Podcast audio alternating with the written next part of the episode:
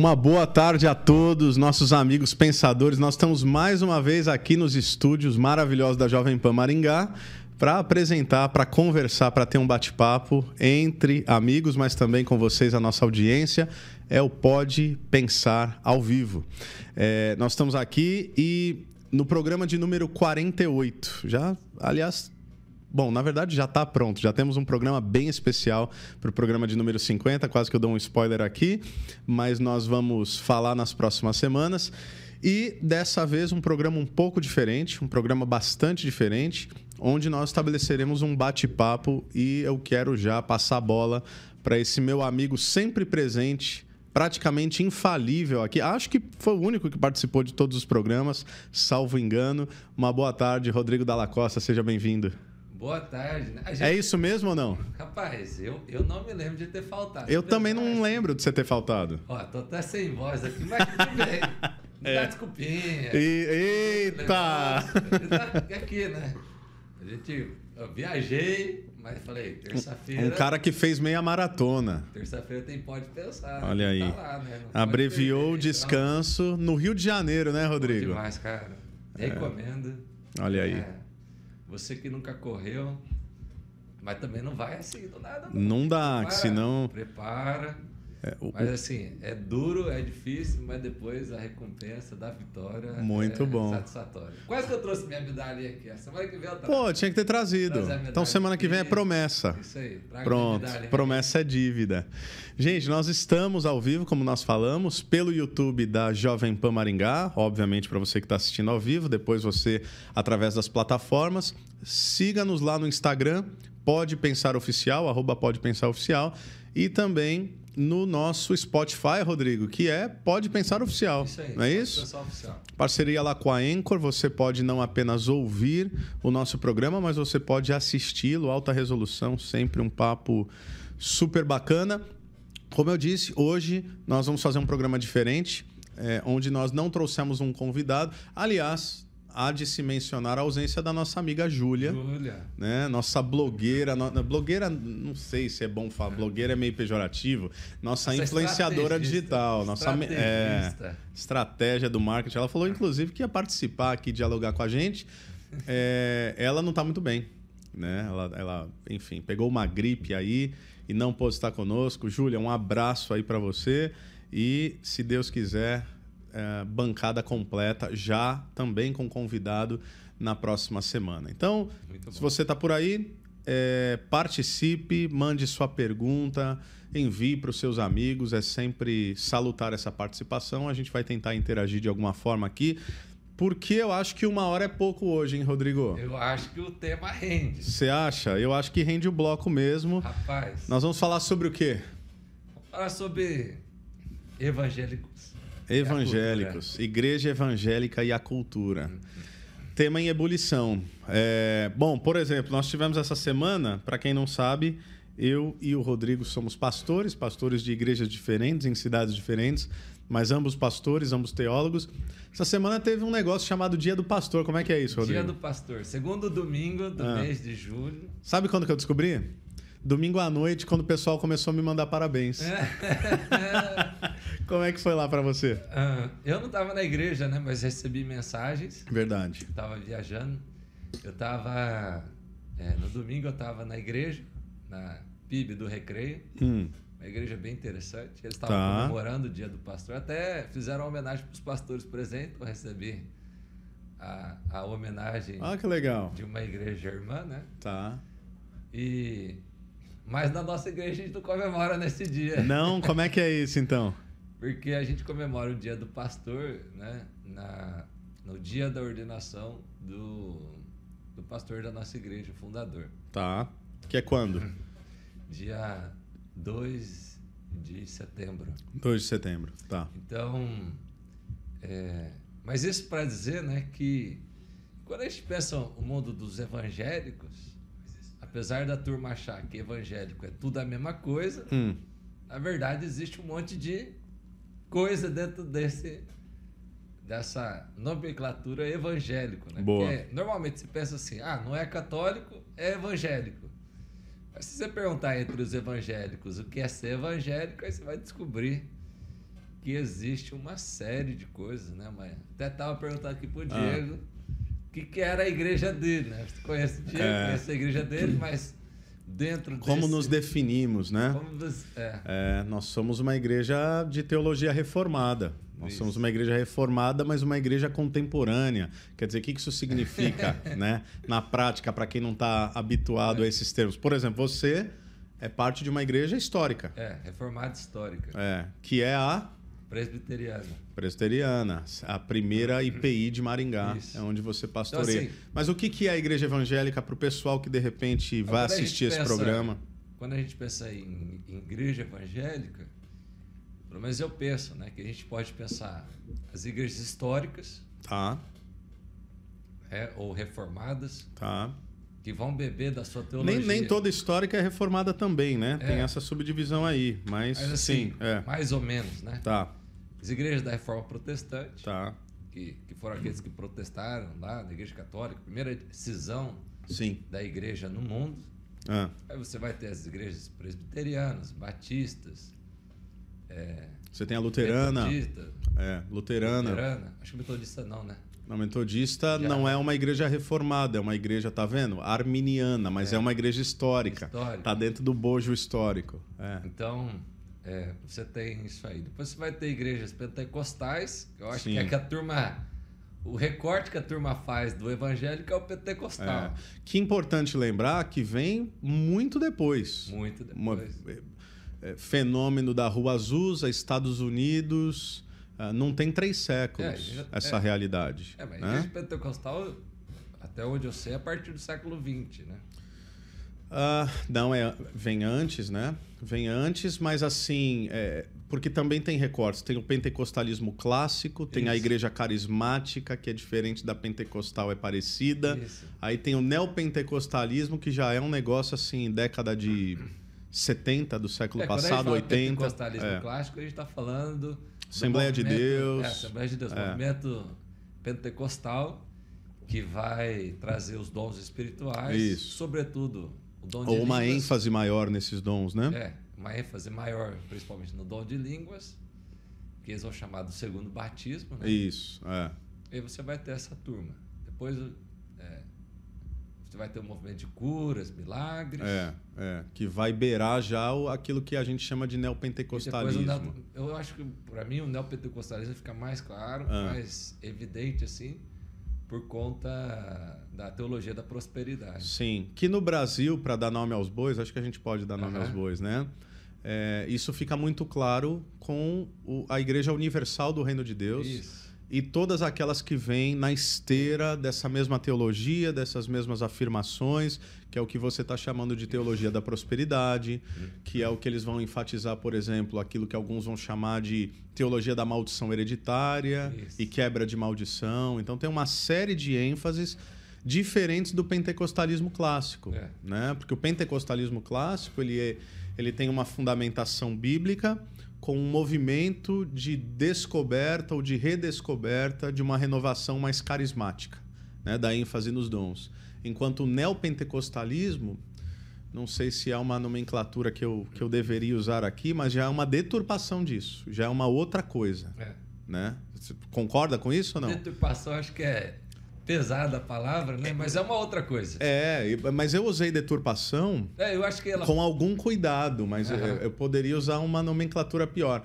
Uhum. Mas é, é uma coisa diferente. É. Né? Mas é, aí você começa a perceber, então, acho que isso que é, que é interessante a gente perceber a partir da, da cultura Sim. E, da, e, da, e da visão evangélica do Brasil, é que na verdade ela é uma coxa de retalhos. Isso, é isso né? aí. Ela não é uma um grupo. Não é algo homogêneo. Não é um grupo homogêneo, não é um grupo harmônico, hum.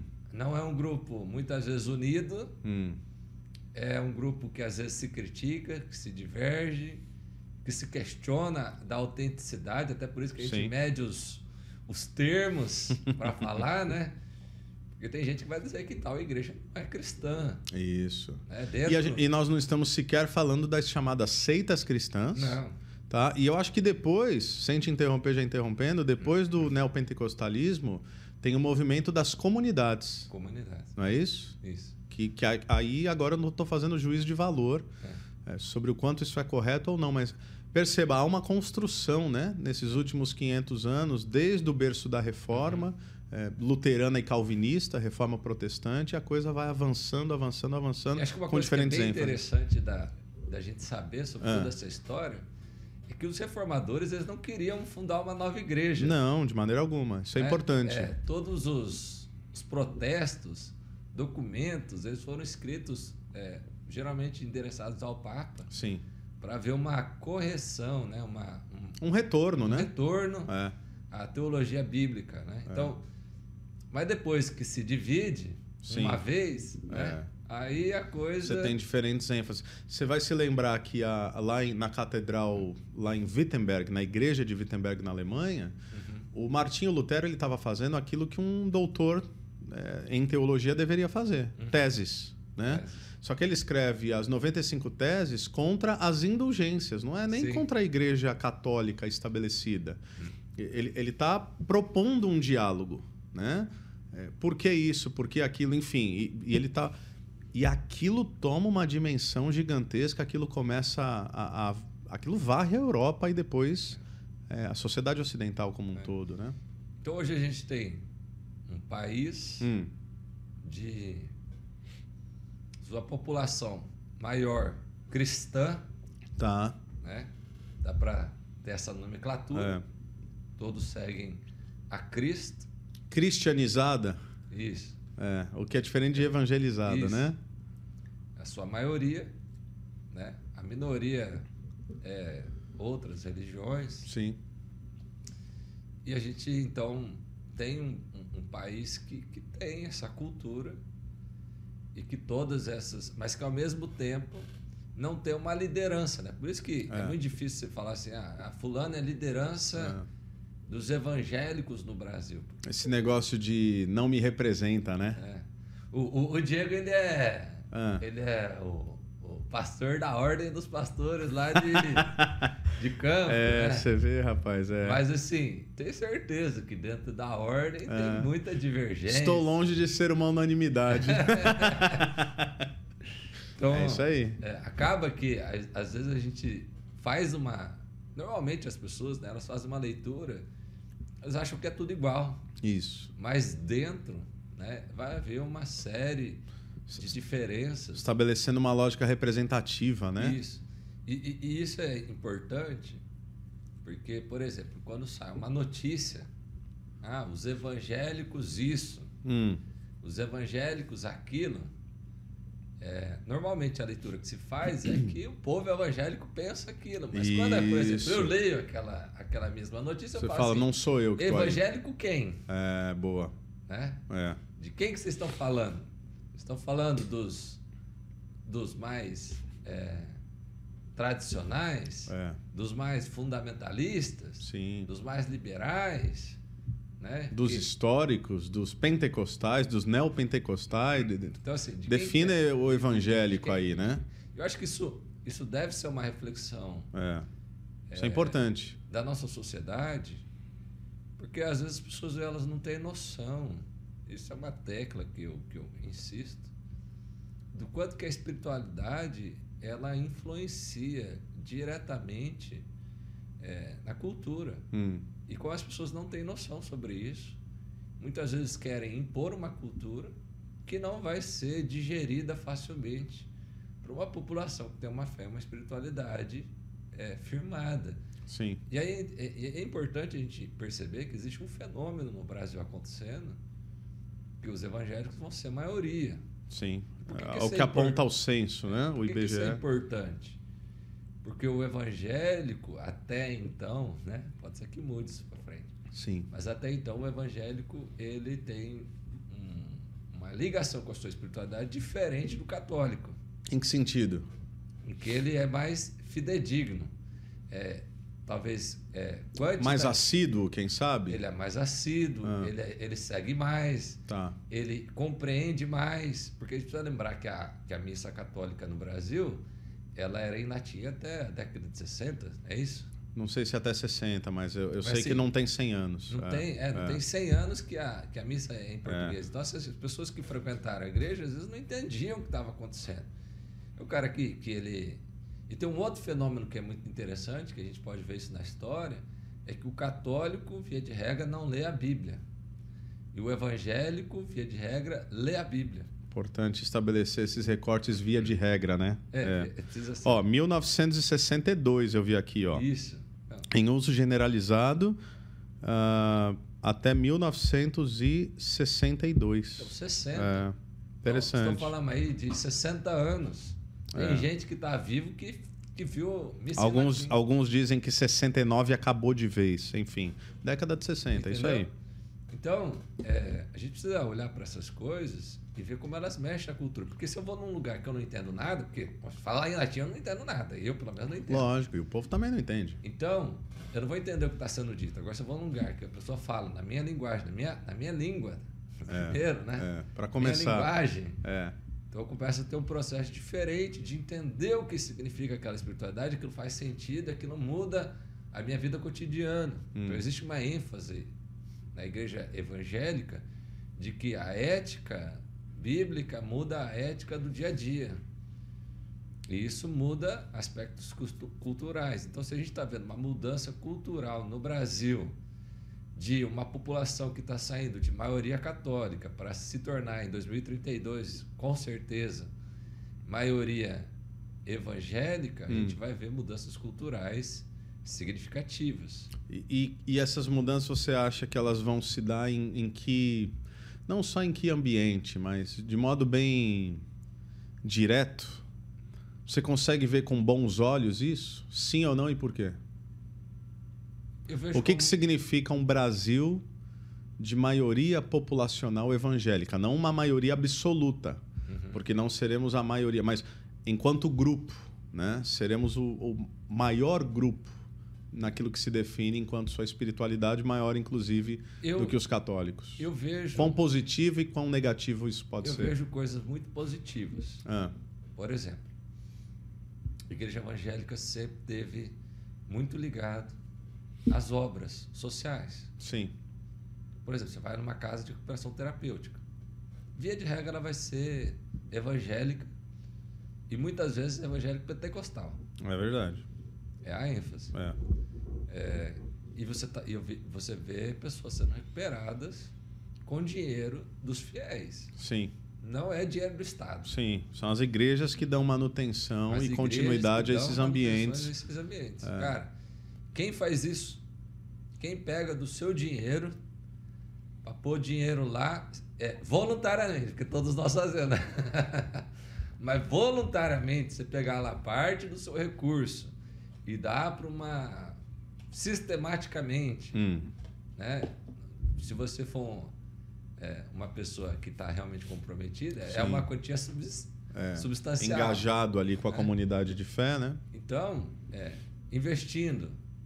Por exemplo, uma igreja. vamos, vamos, tirar o caráter religioso, uma tá. igreja. Tá. Vamos pensar assim, ó. Uma igreja investe na educação, que está ensinando Sim. coisas. Uma igreja evangélica, ela investe na restauração de lares. Sim. E existem diversos estudos que lares é, estabelecidos, eles, eles, geram pessoas melhores. Assim, é, lares com pai e mãe são melhores para o desenvolvimento infantil. Um lar sem crise, sem brigas, vai, vai privilegiar o desenvolvimento infantil. Vai, investe nisso. Investe em ações sociais, investe é, no cuidado de crianças, adolescentes em, em lugar de vulnerabilidade. Então, se se esse tipo de instituição se multiplicar, hum. isso, por um lado, deve melhorar as condições sociais do nosso país. Faz sentido. Por um lado. Agora, não é toda a comunidade. Aí a gente entra para o recorte que a gente está falando no começo. Sim. Não é toda a, a igreja evangélica que tem esse comprometimento.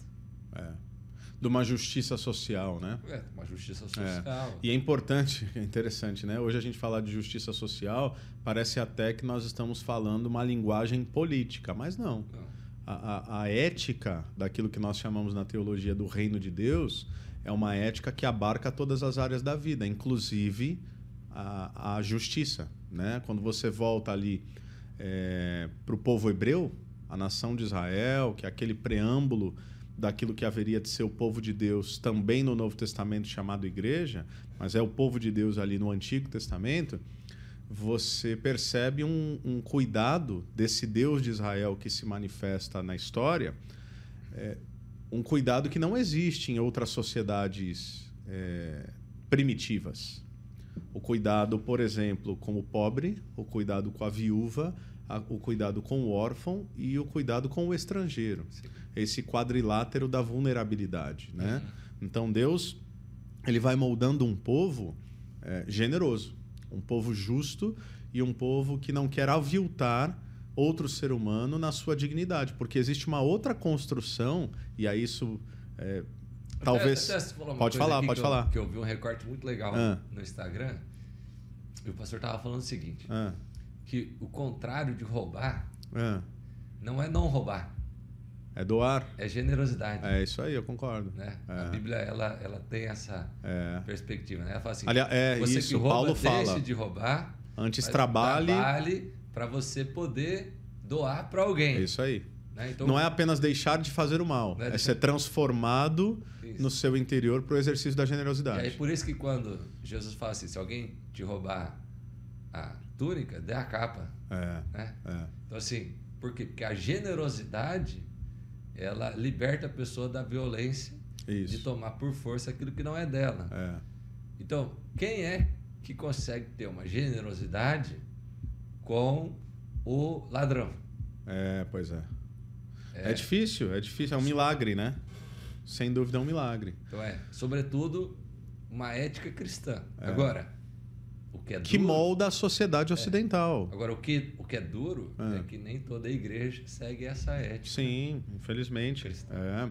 Assim como diferentes instituições, né, a, a, igreja ela tem nesses seus recortes diferentes matizes uh, comunidades de fé que você percebe não não, não, sinalizarem valores intrínsecos aos valores do reino de Deus, né? Eu estava pensando, lado, pra, ah, pra, pode falar. Para tua pergunta, né? Vai Sim. ser melhor ou vai ser pior? É, você falou o que vai ser de bom, o que que, o que, que poderiam Agora, ser desafios e obstáculos aí para esse crescimento? É que a gente observa esse crescimento da igreja e a estruturação da igreja e a gente vê que a igreja brasileira ela é na sua maioria uma igreja do tipo fundamentalista. Explique-se. Um tipo de leitura literal da hum. Bíblia. Né? Tá. De... Eu estou aqui hoje mais para provocar. É, eu, eu qual penso... o problema de ler a Bíblia na sua literalidade? É você não entender o propósito pela qual ela foi escrita. Tá. Por exemplo. Quando você está falando de literalidade, que fique claro, isso. você não está relativizando a leitura das não. Escrituras. Você está dizendo que. Deixa eu ver se é isso que você está propondo e te conhecendo, acho que é Cada texto tem seu gênero literário, que deve ser Isso. interpretado no seu contexto, com aplicabilidade contextual de época e também aplicabilidade para o hoje. É isso. Por exemplo, tem um problema lá na tua empresa. Tá. Eu vou te propor uma solução. Certo. Essa solução serve para todas as empresas? Não. Pronto. É. eu preciso ler o contexto pelo qual eu estou te enviando. Há, te, há, textos no Antigo Testamento que são muito específicos, contextualmente Isso. falando, né? Tô, todo texto ele tem um contexto no Isso. qual ele está inserido, ele tem um propósito, ele tem um gênero. Né? Quando você escreve uma carta, é diferente de quando você escreve uma, uma, uma, uma nota historiográfica. Sim. Quando Jesus contou parábolas, ele é. não estava falando de fatos que ele vivenciou. Né? Isso. Né? Mas ele estava propondo histórias que tinham uma moral para ser entendida, avaliada e compreendida para o seu tempo e aplicada aqui. É.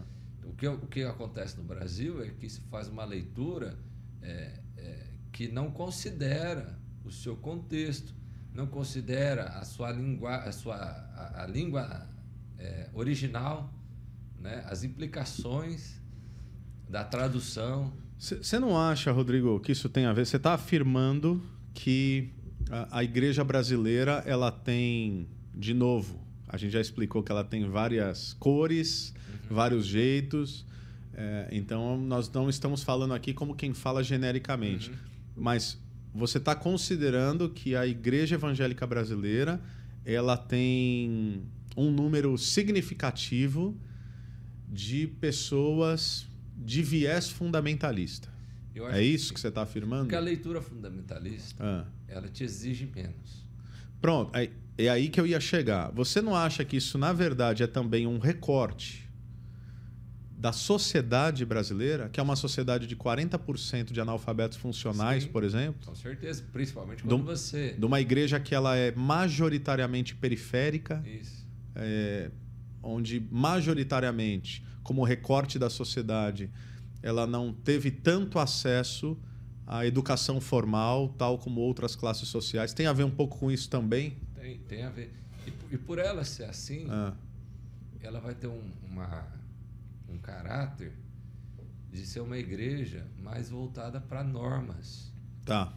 mais voltada para uma ética Hum, é, de, que, que, que regulamenta. Isso é bom e ruim também. tá. Agora, o que me faz olhar é que é o seguinte: a gente sempre troca liberdade por segurança. Ok. Ou você tem bastante segurança e pouca liberdade, ou Hum. você tem bastante liberdade e menos segurança. Não dá para ter os dois. É. Você- acha que os, boa parte dos evangélicos tem optado pelo quê? Por Pela segurança. segurança. Se Então- sentir seguro. É. Então eu acredito que esse movimento da sociedade vai nos levar a uma sociedade mais segura, Tá. mais estável, Interessante. só que com menos liberdades individuais. Hum. Por quê? Porque para eu ter segurança, eu Você acha que essa leitura ela- fundamentalista ela é coletivista, em certo sentido? O quê? Essa leitura fundamentalista que estabelece uma segurança, ela é também coletivista, ou seja, é, é um pensamento muito mais quase que de manada em alguns aspectos? Eu acho que é simplesmente a realidade. Assim, Ah. Eu não consigo estabelecer assim que, que, que é uma manada, né? Tá. Que- que- Porque você está propondo que ela é segura, mas ela. Não, ela é segura Ah, do ponto de vista que há uma coesão. tá. Só que você tem uma repressão. É assim, ó. É, por que menos liberdade? Vamos lá. Para a gente viver em sociedade, Tá. por exemplo, lê Freud, Mal-Estar na Tá. Civilização. Sim. Freud, Ma- Mal-Estar na Civilização, ele vai dizer o seguinte: que para você poder viver em comunidade, você precisa adoecer psicicamente. Tá. Sim, é. Por quê? Por quê? Que a sociedade é teu- adoecida, senão você vai ficar louco Não, também. porque é o seguinte: Ah. você tem desejos que você não pode, não pode exercer. Sim, é o que ele vai chamar das pulsões. Então você vai ter pulsão de vida e pulsão de morte. Isso. Você vai ter a, a moça que é a esposa do outro que você tem vontade de ter, Sim, e você tem o cara que você não gosta que você quer matar ele. tá. Mas para viver em sociedade, você reprime os seus impulsos, porque a tua liberdade encontra na liberdade do outro e você precisa respeitar esse limite. Sim, Então você usa mecanismos de defesa para lidar com esses impulsos. tá. E aí você pode, por exemplo, reprimir os seus impulsos. Você reprime os seus impulsos, você adoece. Tá. E essas, e essas doenças nós vamos perceber que nós estamos numa Sim, sociedade é. doentia. Mas enfim. Mas é Então, pra, então o que você pra- está chamando, só para o que você está chamando de diminuição de liberdade não é necessariamente algo ruim. Não, não, não, não é diminuição de liberdade na- na- no seu viés de cerceamento. Não. Ah, É uma entendi. de liberdade, por De exemplo. compreensão dos meus limites. eu é quero isso? sair sem camisa na rua. Tá. Tá, Você pode. é uma liberdade minha, eu posso. Isso. É. A mulher quer sair sem camisa na rua. Ela pode. Não pode. Não deve. Não pode. Não, poder ela Não pode. pode. Ela pode, Não ué. pode. Só não deve. Não pode. Por que não pode? Não pode. Ela vai ser. Vai dar recorte. Ela vai ser. Não, Pode ou não pode? isso que eu tô falando não sou eu. Sim. Vai lá. É, existe uma lei que vai regulamentar. É, mas não, entendi. sou, mas é. não sou eu. É, eu, falando eu assim. tô falando pode no sentido de se ela quiser, ela faz. Mas ela não deve, porque existem limites claramente Não, mas, impostos dizendo que ela não Primeiro, deveria. Ela pode ser acusada. Se, se ela for, se ela não for rica, É. a lei no Brasil é para pobre. se ela não for rica, É. ela vai ser acusada de atentado ao, Ao pudor. pudor, sim. Ela vai ser detida, pelo menos. Tá. Se for assim. Principalmente se ela for na frente da escola particular. Vai Ah, lá. ok. A moça da vila, Ah. na frente da escola particular, sem. Ah, sem- mas acho que qualquer uma. É. Não, mas, não, é, não, falando sim. esse recorte. Ela vai acontecer alguma coisa com ela ou não vai? Vai, Ah, vai, pronto, claro que vai. Pronto, então não pode. Há uma discussão semântica aqui, mas eu entendo o que você está propondo. Agora, a questão é o seguinte. É, então, mas pode ser que, dependendo da moralidade, o homem não vai poder mais sair sem camisa. Sim, entendi. Por quê? Porque vai esbarrar em outros aspectos culturais que vão impedir isso. Sim. Agora, por um outro lado, um, outro lado, sim, é, isso é uma segurança. Por quê? Por exemplo, você vai, por exemplo, os, os metrôs de São Paulo que são Ah. exclusivos para mulheres. É. é. Aquele espaço reduz a liberdade do homem. Sim. Eu não posso ir em todos os, Sim. mas, Mas estabelece uma segurança. estabelece segurança É, para a mulher. para a mulher. Então, é, eu acho que Mas é você sabe, é interessante esse diálogo, mas para a gente não ficar muito conceitual, quase subjetivo e até cabendo aí uma má interpretação, nós somos, de novo, nós somos pastores. sim, Nós acreditamos, é, na verdade, nós temos apostado a vida nesse negócio, sim, que alguns chamam de fé cristã, de espiritualidade, use a nomenclatura que você quiser. Como é que você tem pensado e como é que nós podemos pensar essa, esse diálogo da fé cristã com uma sociedade contemporânea, uma sociedade plural, uma sociedade com suas complexidades, é, até onde deve ir a nossa crítica, inclusive crítica como quem está do lado de dentro, não uma crítica como quem rompeu e está tacando pedras do lado de fora.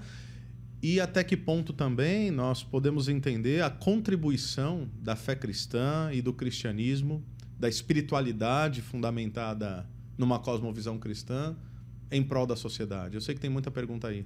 Eu, eu Mas acredito, por exemplo. Cê- cê- desculpa, você concordaria que eu acho que. Eu tenho feito essa afirmação, tá? Que eu acho que o grande desafio do nosso tempo e vai se arrastar para a próxima geração geração é, dos meus filhos é transmitir as verdades imutáveis do evangelho, e eu uso essa palavra intencionalmente, Uhum, a uma cultura em constante mutação uhum, em verdade e amor. Porque me parece que alguns cristãos têm trabalhado muito bem a verdade, com um certo grau de brutalidade. uhum. E me parece que alguns cristãos têm tentado trabalhar muito bem o amor, com um certo grau de condescendência. Sim. Entende o que eu quero Eu propor entendo. aqui? Eu, eu acho, Diego, que ao contrário do que muitas pessoas é, pensam sobre um Estado laico, Hum. eu penso o Estado laico pelo de fato que ele é. E o que, que ele é? Ele é um Estado que ele não tem uma religião Hum. definida, Tá. mas que ele protege todas as expressões de espiritualidade. Que, abre parênteses, realidade constituída pela fé cristã, Isso, da dignidade humana que, que- quer dizer foi uma foi um assumir de posicionamento que os cristãos fizeram e construíram e disseram não peraí é, é, nós não queremos uma teocracia. Não, nós não queremos um estado totalitário cristão. Nós entendemos que a fé cristã ela deve permitir um convívio pacífico inclusive com outras expressões de fé coisa que muita gente não sabe né Rodrigo Então, esse negócio de Estado laico, ele só vai existir por conta dos Estados Unidos, que eles vão promover lá. isso O que, que acontece? Eles saem... Existiam estados com uma religião só. Hum, né? Então, aqui nós somos presbiterianos, aqui nós somos metodistas, aqui Sim. nós somos batistas. Esse povo vai sair, cada estado... Aqui nós somos católicos. é Eles vão sair da Europa, eles vão para os Estados Unidos. Quando eles vão construir um novo país, não tem uma religião oficial, mas tem uma proteção a todas as expressões de fé. E aí eles vão criar um Estado laico, pela primeira vez no mundo. O Brasil vai copiar os Estados Unidos, Sim. então nossa democracia é basicamente igual. Lá na frente, quer dizer, 1948, se eu não estou enganado, Carta Universal de Direitos Humanos, Isso. conceito também fundamentado em uma cosmovisão cristã, enfim. Então, mas eu penso que Estado laico, ele também ele estabelece é, uma representatividade da sua população. Tá. né? Então, o nosso Estado ele funciona como? Nós temos pessoas que são eleitas para representar o povo Hum, e, e organizar leis que representam a sua população. Então, eu acredito que se nós temos um país que é maioria cristã hum, que tende a se tornar e se permanecer como maioria cristã, esse país deve ter leis que estão de acordo com a ética e a filosofia cristã. hum. porque são representação do seu povo. E tudo bem ter representantes cristãos. Tudo bem, É. porque eles são a manifestação. O que, que não está tudo bem nesse Estado laico? O que, que não está tudo É. bem? O que, que não pode acontecer, na sua opinião? O, o que eu acho que não deveria acontecer e não pode acontecer é, é existir uma cristandade. Hum, Por exemplo, a obrigatoriedade de toda a população é, viver hum. a fé cristã.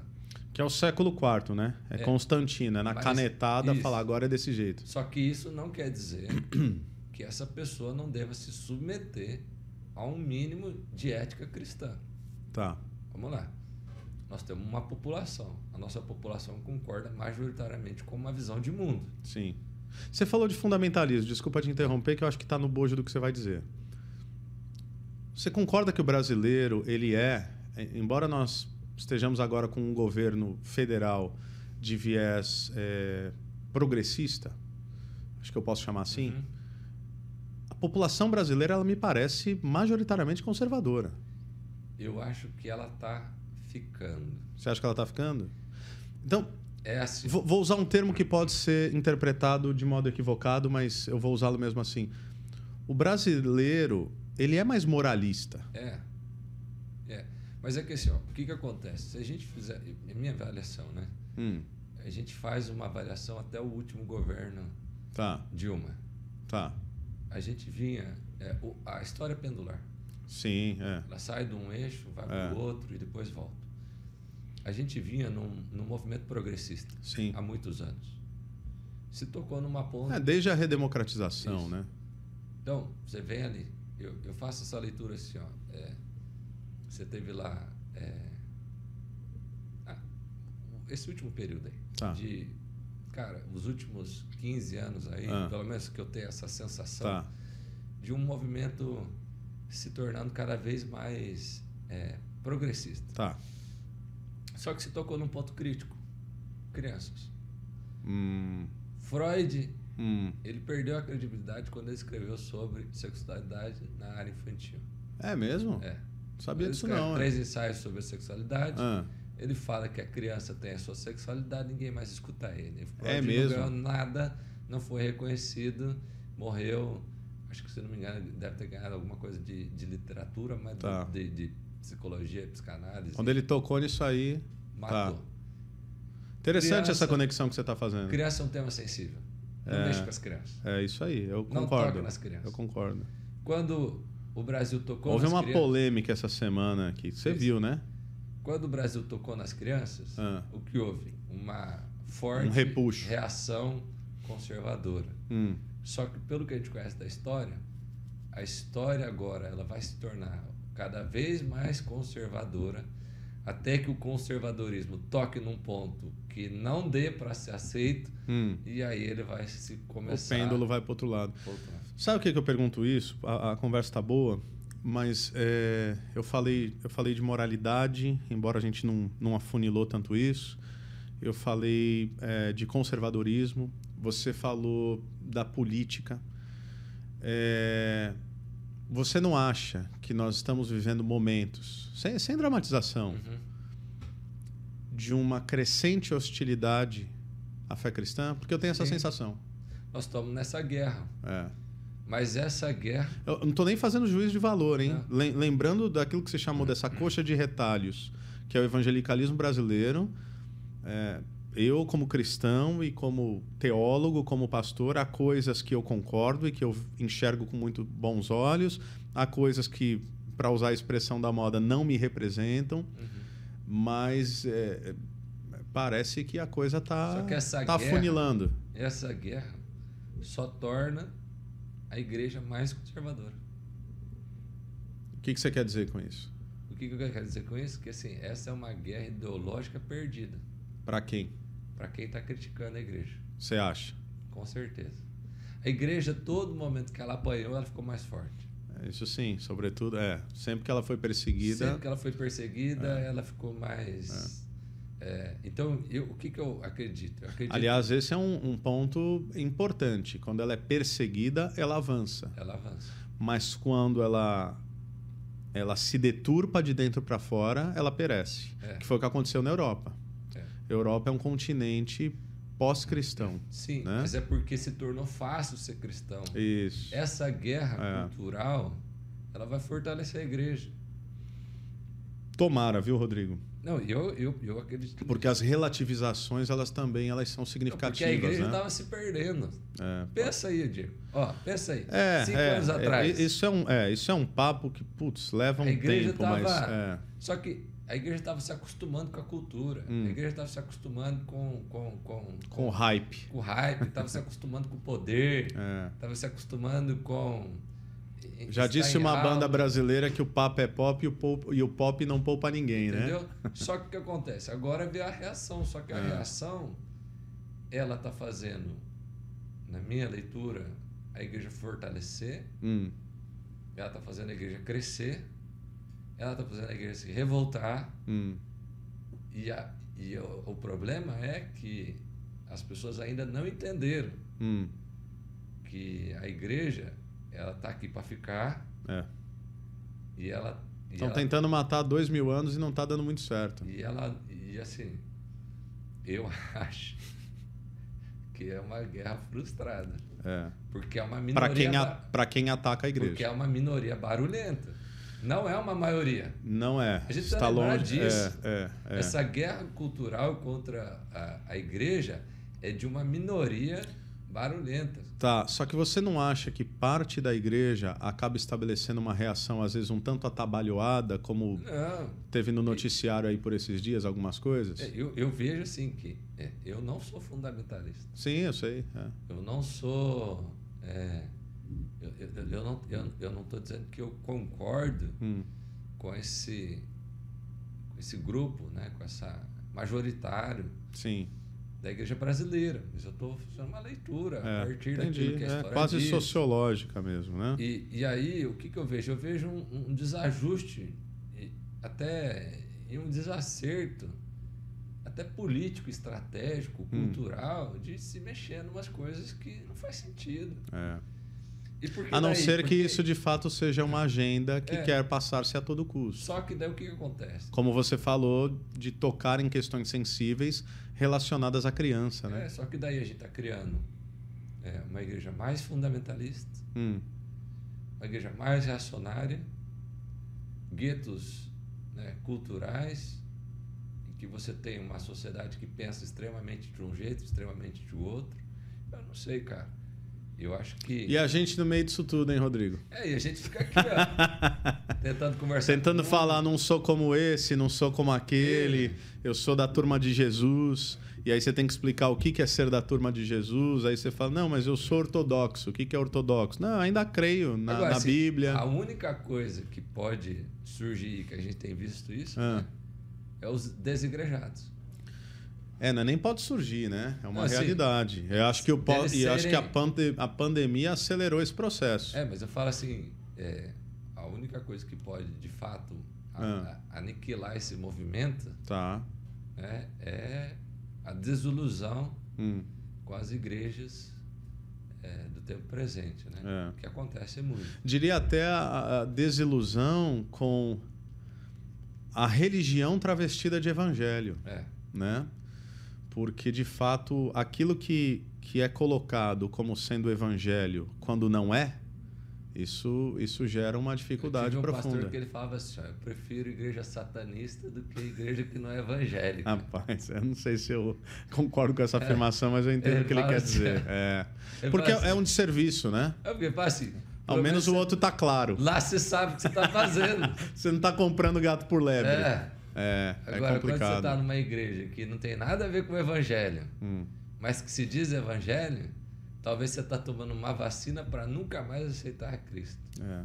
Você sabe que eu estava discutindo com amigos outro dia, discutindo no, no melhor sentido da expressão, que quando a igreja nasce, né, historicamente falando, a gente vai olhar para o livro de Atos, não é o início do povo de Deus, que isso vem lá de antes, do Antigo Testamento, mas a igreja, em Atos capítulo 2, é, existe um ineditismo da mensagem Aham. né? um, um povo, por exemplo, o texto de Atos 2, 42 a 47, para quem está familiarizado, é um texto belíssimo. Uhum. É dito que eles se devotavam ou perseveravam na doutrina dos apóstolos, na comunhão, no partindo do pão e das orações. Uhum. E que ninguém considerava a sua coisa alguma, mas é, dividiam entre si todas as coisas. Alguns deles vendiam propriedades e bens, compartilhando, lançando aos pés dos apóstolos para que distribuísse e ninguém tivesse falta alguma. E aí é interessante que diz também que todos os dias no templo e na casa não paravam e nas casas, né, não paravam de pregar e anunciar que Jesus é o Cristo. Por isso, olha o Atos 2:47.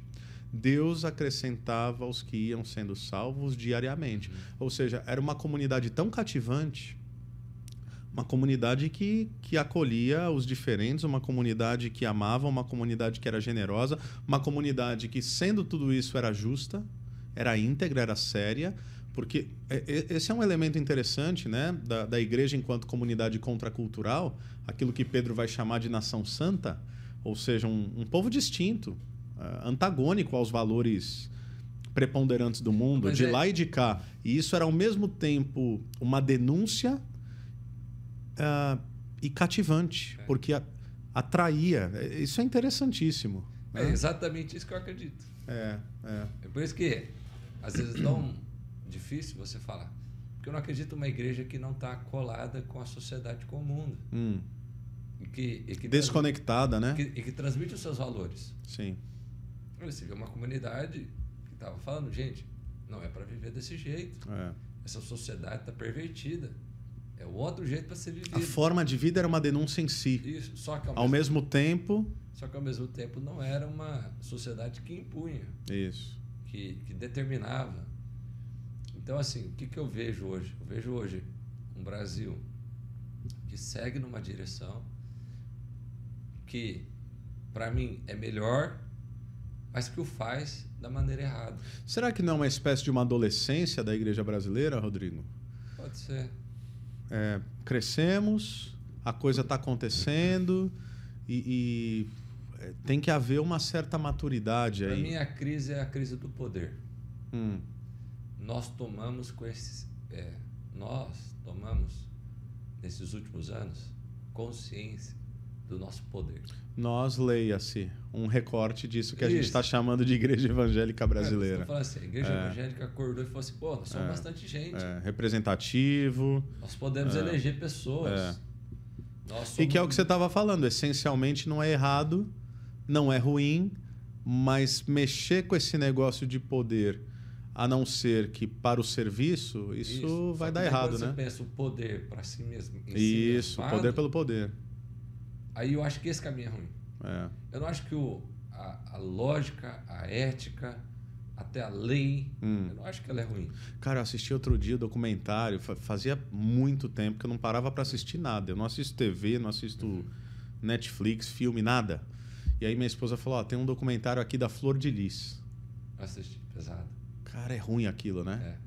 Uma mulher que arroga para si a aura de é, levantada por Deus como cantora e como pastora, que estabelece uma rede ali que aparentemente e de longe era uma rede solidária, porque ela chega a ter 48 ou 50 filhos, ou que ela chama de filhos, adotivos, então de longe parece uma coisa belíssima, uma mulher que está adotando um monte de gente, não sei o quê, tirando a molecada da rua, aquilo vira um jogo de sedução, de poder, de dinheiro, que é um negócio de louco. E aí ela manda matar o marido, porque obviamente não podia se divorciar, porque aquilo não pegaria bem e faria ruir um castelo que ela havia construído. Uma loucura, então, né? Aí é que eu concordo com a palavra de Jesus. Ah, em que sentido? Que o que é mais importante não é o que se faz, mas o que está no coração. É, isso aí. Entende? É. Então, assim.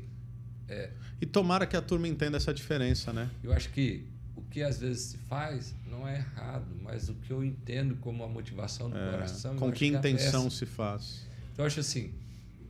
Só que assim, é inevitável, nós vamos viver uma mudança cultural. É, o Brasil não vai ser igual que a gente está vivendo hoje. Em que sentido?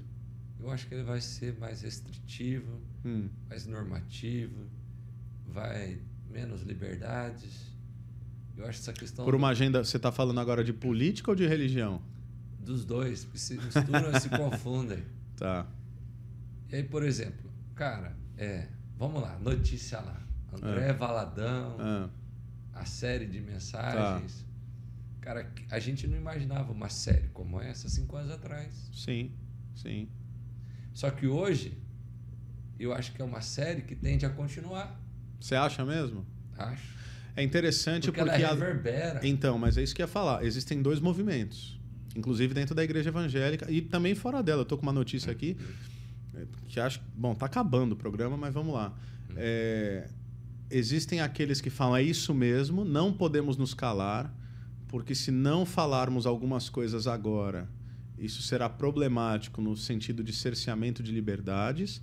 E há uma outra parcela de cristãos e de evangélicos que vão dizer definitivamente essa fala não me representa e definitivamente por mais que possa parecer que ele defenda valores e princípios fundamentados nas escrituras, no mínimo essa não é a maneira de articular esse pensamento. Ah. Então quer dizer, interessante esse Não, negócio. Tudo bem.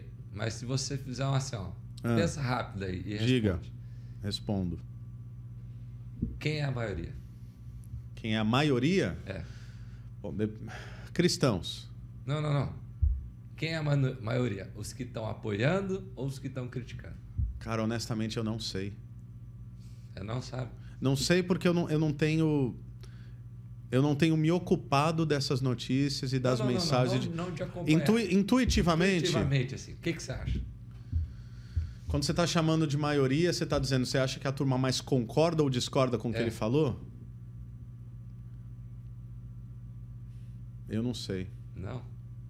Você Cara, acha que a maioria concorda? O André não é burro. Não, ele joga para torcida, em certo sentido. É isso que você está propondo. Ele é inteligentíssimo. Ah. Se ele, tá, se ele se propôs a correr esse risco, Será que ele não está sendo só provocativo? eu acho que ele é inteligente. Cara. Eu acho que Não, ele, bobo ele não é. eu acho que ele fez uma leitura do momento cultural. Ah. E assim, lógico que isso reverbera no, Sim. jeito dele de ser. A gente que sequer está tá- discutindo conteúdo, é isso. Eu não tô, tá. estou discutindo que ele está fingindo. Tá, Tá? Eu, eu acredito que ele acredita de fato. tá. Mas eu acredito Você acha que ele- aquilo que ele falou é o que ele acredita mesmo? Eu acho que sim. Tá. Mas eu, eu penso assim, ele não diria Hum, isso num contexto que ele acha que ele é minoria. Não Faz da sentido. forma como ele está fazendo. faz sentido. Então eu acho que na leitura dele, Ou a não ser que ele ache que ele está perdendo espaço e ele eh, dobrou a aposta. é, eu acho que. Você acha que é a primeira opção? Eu acho que é a primeira opção. Ó, é interessante você falar disso daí, porque a, a BBC News do Brasil Aham. Soltou a seguinte reportagem. Como leitura fundamentalista, à luz dessa questão que a gente está tratando aqui, como leitura fundamentalista da Bíblia continua alimentando ataques à comunidade LGBTQIA+. E olha o que ela fala, ela começa assim. Em culto realizado na Igreja Lagoinha em Orlando, nos Estados Unidos, no último dia 4, o pastor André Valadão falou novamente sobre os homossexuais, dizendo que Deus, abre aspas, Deus odeia o orgulho. Era uma clara alusão ao fato de estarmos no mês do orgulho LGBTQIA+, sigla que inclui lésbicas, gays, bissexuais, transexuais e travestis, queers, intersexuais, assexuais e demais sexualidades e gêneros. Ele citou trechos bíblicos para justificar seu discurso, mas o fez recorrendo a uma controversa tradução de modo a exagerar a ênfase. E por aí vai. O artigo segue. Se você me perguntasse assim de modo muito direto, é, Diego, você acha que a fala do André mais ajuda ou atrapalha? Eu acho que atrapalha. Eu acho que. Depende. Hum, Depende de quem você está pensando. hum. Ele não está pensando no Brasil. Ele está pensando no, no cristão. O que, que ele está pensando, você Pensando acha? no grupo dele. Então ele está falando para a bolha dele. Está falando para a bolha dele, ah, então pra... não, aí concordo plenamente. Com certeza. É. Para um desses possíveis recortes que nós elencamos Isso. aqui no início. Então, assim, o, o, o problema. Para um recorte, inclusive, de viés mais fundamentalista. Eu acho que a grande dificuldade que a gente enfrenta hoje é que a gente corre muito risco e a sedução de falar aquilo que as pessoas querem ouvir. Sim, com certeza, isso sem dúvida. Porque as pessoas estão buscando o que querem ouvir. E quando Sim. você fala o que elas não querem ouvir, elas não querem te escutar mais. É, não existe diálogo, né? A- a- acho que as pessoas querem ouvir a sua voz, a voz delas mesmas, reverberadas na boca de outra Isso. pessoa. Então, Então, então não quero te ouvir, eu quero ver se você concorda comigo. Isso. Então as pessoas hoje elas estão. Em todos os aspectos todos da os aspectos, sociedade. Em todos os É. lugares. É, Porque esse é o problema do algoritmo. Sim, a bolha social, né? Esse é o problema da bolha social. É, é. Então a gente está vendo isso e infelizmente se perdeu é, o compromisso com a palavra de Deus. Hum. Não que eu não estou dizendo que ele não tem compromisso com a palavra de Deus. Não, é Não, quero entendendo, dizer. é. Mas assim, eu não tenho mais. É, é- é difícil e é tentador você falar assim: meu, eu preciso dizer isso, Hum, custe o que custar. entendi. E custe o que custar pode ser ser atacado pela mídia ou tudo mais, ou seja, desagradar todas a minha igreja, Hum, porque para eles eu estou tendo um discurso liberal. sim. A gente sofreu essa pressão no meio político há, É. há pouco tempo atrás, É.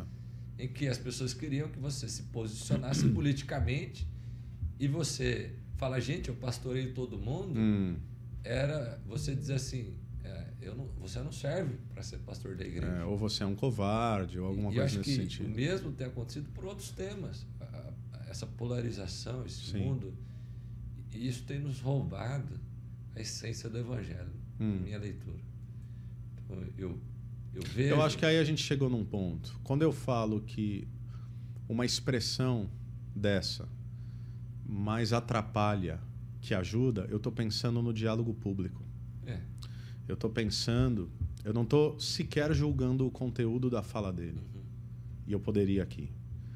Mas eu acho que se, se os cristãos, não apenas crescendo numericamente, mas se eles querem ser, não sei se a melhor expressão é essa, mas se eles querem ser eh, respeitados, eu acho que existem maneiras mais inteligentes de defendermos aquilo que nós cremos. E aí isso eu não abro mão, que tá vendo? É outro espectro. uhum. Eu, eu não posso viver em uma sociedade onde eu seja cerceado nos meus direitos como cristão. E estamos sendo, né? Sim, eu acho que sim. Tá. Eu acho que sim. Eu, Você tem medo, às vezes, de falar algumas Isso, coisas. é. Você tem receio. Quando eu digo eu acho que sim, o que eu estou falando é eu, eu creio, eu estou convicto que sim. Eu que já meço as palavras, eu estou num tempo em que eu preciso medir ainda mais. É. né? Em tempos onde nós pregamos e aquilo que reverbera do púlpito vai para a internet, você tem que ser muito cuidadoso. Uhum. Então, afirmações que você, quem sabe, fazia há 10 anos, e não são afirmações é, que outros chamariam de violentas ou truculentas, não, são afirmações que são obviedades é, daquilo, que, daquilo que nós cremos. Por exemplo, e eu não sei se eu deveria falar isso, afirmar, a partir de uma leitura de Gênesis, que não é uma leitura literalista fundamentalista, que Deus ele cria homem e mulher e os une, dependendo como você fala, onde você fala, com que tonalidade você fala, ou que tom você fala, em que contexto você fala, isso pode ser percebido como algo intransigente. Uhum. Então nós vivemos momentos assim interessantes, delicados, complexos, mas eu sou da turma que pensa assim, repito, eu sou um ortodoxo.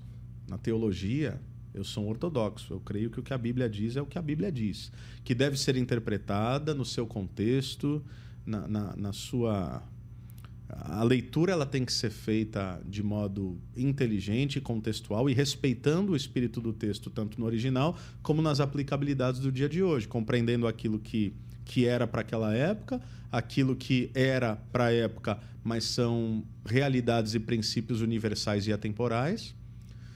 E até eu Mas- diria o seguinte: É, mas, mas só encerrando, então, é, crer nisso e ter a liberdade, inclusive, é, de proteção de lei, que é a liberdade religiosa, mas fazer isso de uma maneira inteligente, Uhum. de uma maneira amorosa, de uma maneira. Por exemplo, eu vou, vou resumir aí você. E a gente já tem que encerrar, tá estourado. Outro dia eu fui a um podcast, inclusive como convidado. Uhum. E aí as entrevistadoras me perguntaram: Diego, morar junto e estar casado é a mesma coisa? Eu disse: não. Eu expliquei o porquê não. Uhum. Eu falei: olha, perceba que para nós, cristãos, casamento é, é sagrado. E existe um elemento sagrado no matrimônio, e eu falei para ela que em, em, momentos onde nós temos hoje essa dinâmica de votos espontâneos, ah, eu prometo levar chocolate quente, tá, é bonitinho, mas eu sempre faço os votos tradicionais. E olha o que os votos tradicionais dizem. Você vai se lembrar, você é pastor, você sabe disso. Prometo amar-te e respeitar-te. Na alegria, na tristeza, na saúde e na doença, na riqueza e na pobreza por todos os dias da minha vida, até que a morte nos separe. Isso é um pacto. Uhum. Isso é sagrado. Quem apenas uh, decide morar junto pode decidir no dia seguinte deixar de morar. Uhum. Então, quando Deus estabelece algumas realidades, não é apenas porque ele é um estraga-prazer, mas é porque ele estabelece realidades para o florescimento da humanidade, para que eu não seja. É, de alguma forma suscetível ao meu humor do dia, tão uhum. somente. Mas que eu respeite a relação a partir do pacto que eu estabeleci com Deus e com a minha esposa, uhum. com o meu cônjuge. falei um pouco mais que isso, mas elas olharam e falaram: faz todo sentido. Uhum. E ela falou: por que, que, a turma não explica assim? Eu falei, eu não sei, eu sei que eu estou tentando explicar assim. Entende o que eu estou falando? Cara, Sim. é o diálogo, é a verdade em amor. Quando, quando, eu chamo de diálogo, eu não estou falando é, dessa realidade assim, repito, condescendente. Não. Como é que nós podemos, de maneira inteligente, de maneira sábia, é, falar daquilo que nós cremos, falar dessa verdade maravilhosa da palavra de Deus e mostrar que a palavra de Deus é uma grande carta de amor. Sim. Né? Enfim. É por isso que quando eu falo, né, o que, que tipo de país que eu é, queria, sim. eu queria um país que vive o Evangelho. É. Agora, eu não desejo e nem desejaria e nem jamais sonharia num país que vivesse o Evangelho, porque é obrigado a viver. Sim, é isso aí. Então, por isso que eu acredito é. que o Evangelho vai estar mais presente na cultura. Hum a gente vai viver esse período de guerra cultural. O evangelho ah, ou... tá ou, né? ou o cristianismo? Esse, esse evangelicalês vai estar é. cada vez mais presente. Você acha mesmo? A gente corre o risco de ver uma espécie de cristandade. Tá. Mas o que eu desejaria é que o Brasil tivesse o desejo de se submeter a essa ética e não que fosse hum. imposta essa ética Entendi. sobre o Brasil.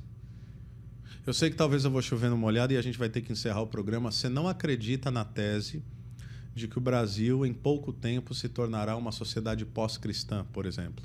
Não. Interessante. Não acredito nisso. Interessante. Não, Quem sabe eu vejo um outro movimento. Tá. Minha leitura é de um outro movimento. Você não vê Brasil se tornando Europa? Não, porque eu vejo igrejas, aspecto. eu vejo igrejas que estavam morrendo se reavivaram. Tá. Se reanimaram. Falou isso da minha igreja. É. A igreja estava morrendo. É, é, a lógica que a gente usa de plantação e revitalização, né? É. Eu vejo hoje um, uma igreja brasileira preocupada em plantar igrejas. Sim. Estou falando da minha igreja local, estou falando Sim. da igreja nacional, né? Ah. A igreja nacional. Sua começou, denominação. Ela começou a diminuir, ela acendeu uma luz de alerta e começou a mudar as olha coisas. Aí, olha aí. Então eu não vejo uma igreja acomodada tá. com o fato de do esfriamento. Eu vejo pastores se preocupando e buscando é, se reinventarem para que esse fenômeno dos sem religião hum. Eles, eles mudem. E, e, a gente tem visto isso florescer. Legal. Rodrigo, já estouramos aqui. Vamos encerrar é, deixando uma mensagem de esperança para a turma. O que, que você tem a dizer? Você tem esperança nessa igreja, então? Cara, eu tenho esperança. Eu sou, eu sou eu sou pessimista, mas eu sou esperançoso. Eu sou daquele que. eu vê... não diria que você é pessimista, não, de maneira não, alguma. Eu sou pessimista, assim, de ver os problemas. Eu Sim. sou crítico, talvez. É, a palavra é melhor, né? É. Mas eu tenho esperança. Eu é. creio. Eu creio num reino que. que, que eu, eu, eu creio, na, na, teologicamente, eu creio num reino que vai de encontro com o reino de Deus. Eu creio que Sim. nós estamos implementando o reino hum. até que Jesus venha e implemente ele de uma vez por todas. Então Entendi. eu vejo um, um, mundo avançando no reino de Deus. Eu creio de fato que nós estamos avançando. Eu vejo uma igreja, uma cidade avançando no reino de Deus. Eu vejo um país avançando no reino de Isso significa que você tem esperança para o Brasil tem também. esperança para o Brasil. Olha Tem aí. esperança. Há quem tenha esperança. E eu creio ainda que o Brasil vai ser a esperança do mundo. Hum, amém, meu irmão. Amém. Seria uma alegria ver isso. Ó, daqui a pouco a gente já vira um culto aqui. então, assim, boa essa conversa. Rodrigo, obrigado Foi pelo bom. papo. Foi Bom bom. demais. Foi bom. Acho que tinha muito mais coisa que a gente poderia falar, mas obviamente o tempo não nos permite, já estouramos aqui. Você que nos acompanhou, você que gostou dessa conversa, você que, enfim, está assistindo depois, não mais ao vivo e não pôde interagir aqui conosco, é, mande isso para alguém, mande essa conversa para alguém e realmente assim o nosso desejo é que essas provocações e essas elocubrações possam fazer algum sentido, né, Rodrigo, para a turma. E perceber que acho que o que a gente leva em certo sentido é sim existe a igreja evangélica brasileira, mas de que igreja a gente está falando? isso. né? diferentes matizes, diferentes recortes. É, quero crer, e você também, que estamos é, participando daquilo que há de mais saudável nesse grande recorte chamado Igreja Eu Evangélica queria até dizer Brasileira. uma coisa, Ah. só para finalizar. Sim. Se você viveu uma experiência péssima com a Hum. igreja, ou se você viveu algo assim daquilo que a gente vem falando aqui, Legal. que te feriu e que te constrangeu e que você quer apenas seguir Jesus e não. Cara, existe uma igreja que está É. vivendo um evangelho vivo e real. É isso aí. Procure esse lugar. Muito bom. Seja curado. A igreja sempre foi para a comunidade. Jesus nunca falou para ninguém andar sozinho. E por isso que nós estamos aqui na Jovem Pan falando sobre É, espiritualidade. não é? É. Porque a gente quer estabelecer um diálogo com a cultura e É. a gente quer mostrar que existe um caminho que pode ser vivo e fazer sentido. E você fala, pô, eu não sou obrigado a viver o evangelho, mas eu entendi Hum. que o evangelho é melhor para minha vida. Legal. Eu queria te apresentar não uma religião, mas uma experiência com Jesus. Muito bom, muito bom. Bom, depois disso, eu só encerro. Obrigado, obrigado pela audiência, obrigado por fazer parte aqui do nosso, do nosso ambiente de diálogo, de discussão, da nossa conversa que é o Pode Pensar. Afinal, o Pode Pensar nasceu desse desejo, né? desse desejo de pensarmos sobre diferentes temáticas da vida. A gente fala sobre cultura, a gente fala sobre sociedade, a gente fala sobre política, por que não? como cristãos que somos, podemos falar e devemos falar também sobre espiritualidade dentro dessa complexidade né? do, do, dos tecidos culturais e desses novos fenômenos que nós temos vivido. Rodrigo, mais uma vez, obrigado. Muito bom. Tá bom? Bom demais. Permitindo Deus, se Deus quiser, semana que vem a gente está aqui. Amém. Toda terça, 16 horas. Você aí, Jovem Pan Maringá no YouTube, também no Spotify, Pode Pensar Oficial. E siga-nos lá no Instagram, arroba Pode Pensar Oficial. A gente te espera. Até a próxima. Valeu. Tchau.